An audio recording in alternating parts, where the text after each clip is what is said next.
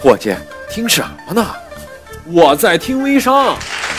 本节目由喜马拉雅和微商联合制作播出。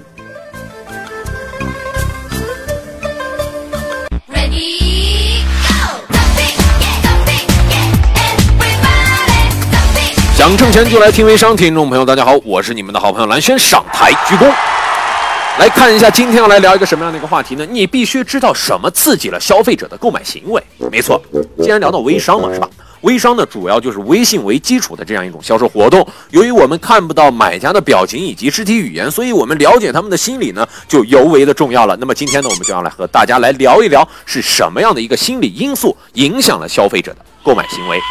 首先，没错，first is 面子心理。爱面子呢，是我们中国人的一大特点啊。呃，给别人面子就等于是给自己面子了，没错。那么我们对于微商来说呢，你的面子就是你的朋友圈的打造、个人的形象、整体的风格，是不是能够跟你的品牌整体形象有所搭配？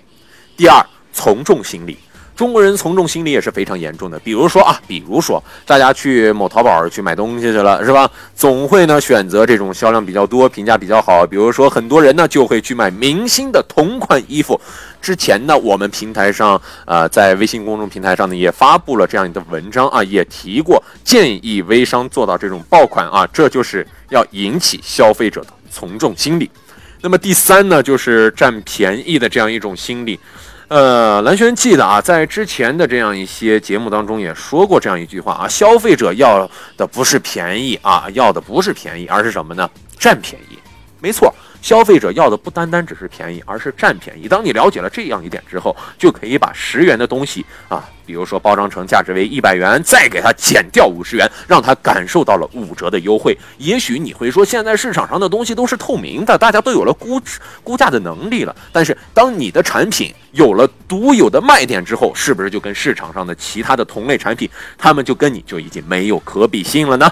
第四，我们要来聊一下的就是权威心理啊。一说到这样一种权威，大家可能就会想到什么什么认证、什么什么授权或者国字号专家等等等等这样一些词语。比如说，同样是一款水杯，打上质量检测认证啊，或者是找个明星啊或者名人代言一下，即使价钱贵一点，销量还是会好的很多。这个就是权威心理。中国人买东西呢，只要是官方说的好，那就是好。第五呢，朝三暮四的心理，这个心理呢，主要是针对那些比较容易后悔的人，比如说像蓝轩这样的，对吧？这个心理不太好把握。有些人呢，今天买过了东西，明天就后悔不想要了。那这个东西呢，就要靠一些增值服务。呃，对于一些销量比较好的产品呢，在不影响二次销售的情况下，七天无理由是可以退货的。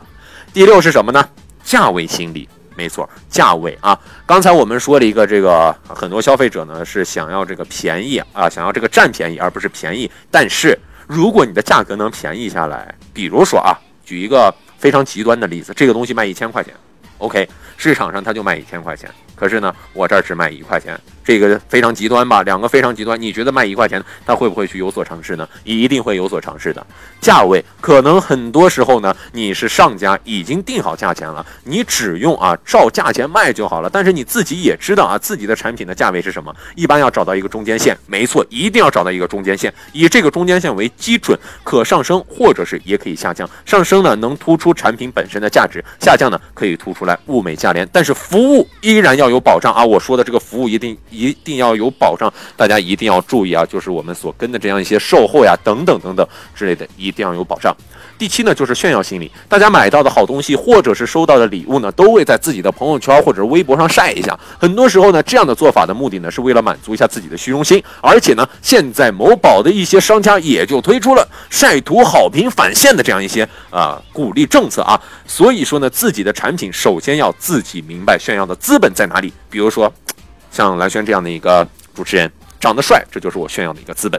然后呢，鼓励买家在自己的朋友圈啊晒出自己的产品，并且给出一定的奖励，比如说也可以是什么返现处理嘛，对吧？他们比如说返的是两块五块，我们可以返十块嘛，薄利多销啊，对不对啊？第八呢，就是一种草根的心理，虽然大家都不是明星，但是每个人都渴望被关注。我们做啊，为商家就要激发出买家的这样的一种潜质。比如说你是买减肥产品的，别人用了你的产品之后确实瘦了很多，你就可以在自己的朋友圈多分享一下他减肥的故事。